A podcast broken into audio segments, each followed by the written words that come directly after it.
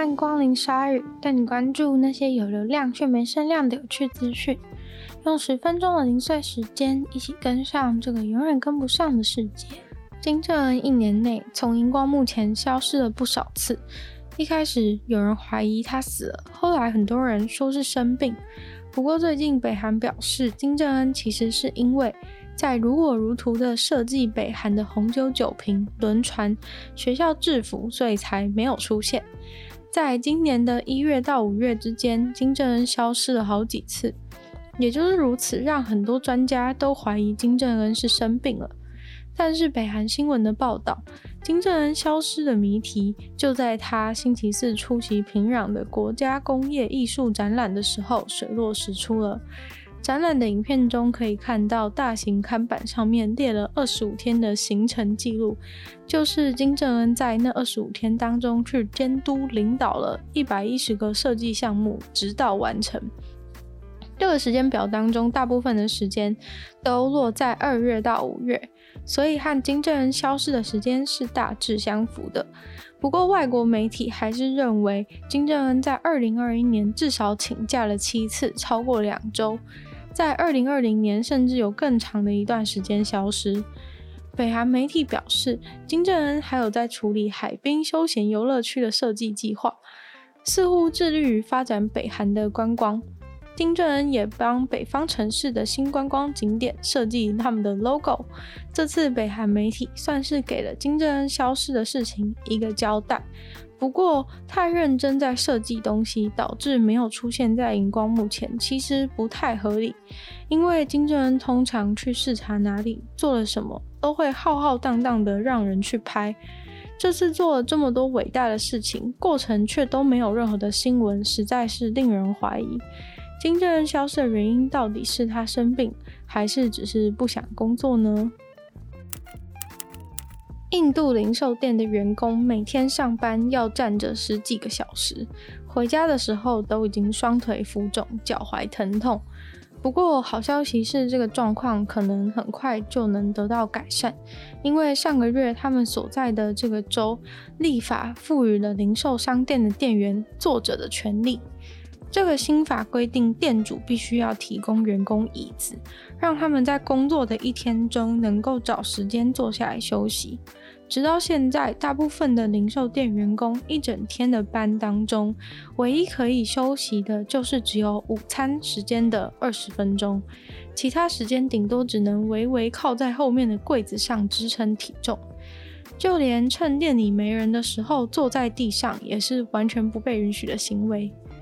印度因为人口非常多的关系，他们的零售业非常的蓬勃，可说是经济中的重要梁柱。光是零售业就占了全部 GDP 的十趴，也提供了全国八趴的工作机会。在南部的很多州，大家族开的连锁商店，像是珠宝店或是衣服店，都会雇佣中低阶级的人来当店员。他们都会让这些中低阶级的店员站着一天上十几个小时的班。不过，店员们质疑这个法律到底有没有强制力。就算老板真的为了合法放了一张椅子在店里，但却不一定容许他们坐下。基本上，这些老板大多对中下阶级的人很严格且不客气。就算店里没有客人，老板也会一直指使他们做东做西，也没有机会可以坐下。而且没有老板口头的准许，他们根本不敢擅自坐下。不过这些中低阶级的人，工作环境还不是只有不能坐下这件事情有问题而已。他们其实不被叫做店员，而是店里的助理。老板通常都付他们比最低薪资还要低的违法薪水，一周还要工作七天，一天工作十几个小时。除此之外，老板随时监视，还有上厕所的限制也非常的可怕。老板装监视器说好听是为了防止偷窃，但其实是完全盯着员工的一举一动，看看他们有没有在偷懒。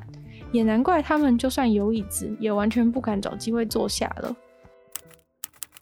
世界上吃素的人越来越多，在美国现在有五趴的人吃素，在加拿大有八趴，在德国则有四点三趴。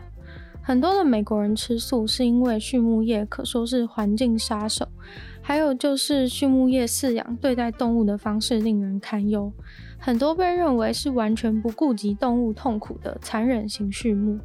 总之，很多欧美人吃素的原因是环境和动物福利。在亚洲，很多人吃素是因为宗教或所谓的健康原因。在印度，有三十趴的人口都吃素，因为他们认为这样才能保持纯净和虔诚。也很多人深信吃素才是最健康的饮食方式。但是，其实吃素到底是不是真的比吃荤还健康，在健康科学界还是一个有点争议的问题。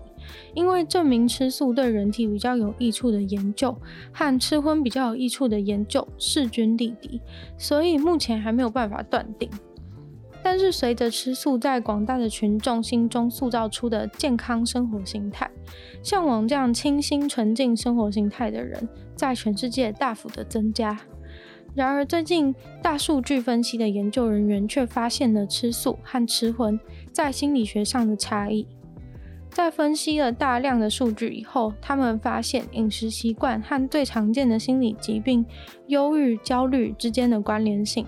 吃素的人和吃荤的人相比，有忧郁症、焦虑症的人多很多。在二零零一年到二零二零年间发表的 paper 当中，也都证明了吃素和忧郁、焦虑的关联性。吃素的人平均有较高的忧郁、焦虑等级，品质高的研究当中数据又比品质低的研究数据，两者相差得更悬殊。当然，这当中也有做出来相反结果的 paper，但是这些大部分是因为他们使用的受测者是用自我评估来作为资料，而非客观的心理学上的评估结果。还有些是他们找的受测者并不是随机的，受测者很多集中来自吃素的社群团体或是网站。不过需要注意的是，虽然吃素相较于吃荤与忧郁、焦虑呈现正相关，但是不能证明有任何的因果关系。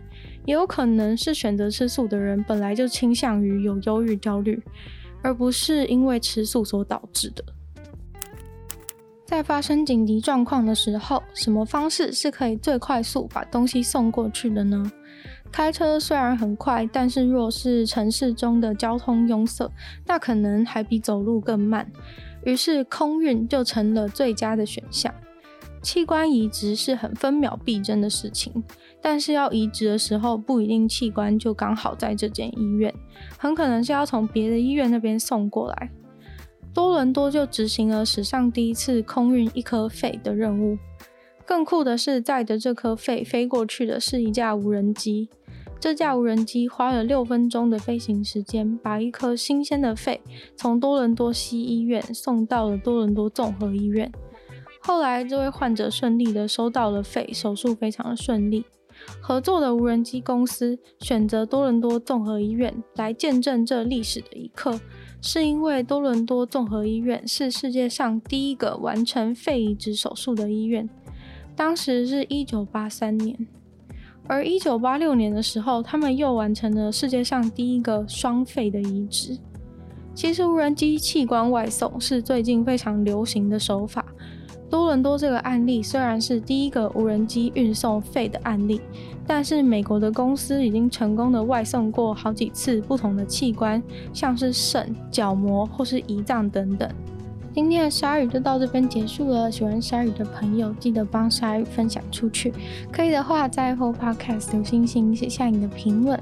那也可以对于鲨鱼新闻内容任何想法的话，在任何有留言区的地方写下你的感想，都会再回复哦。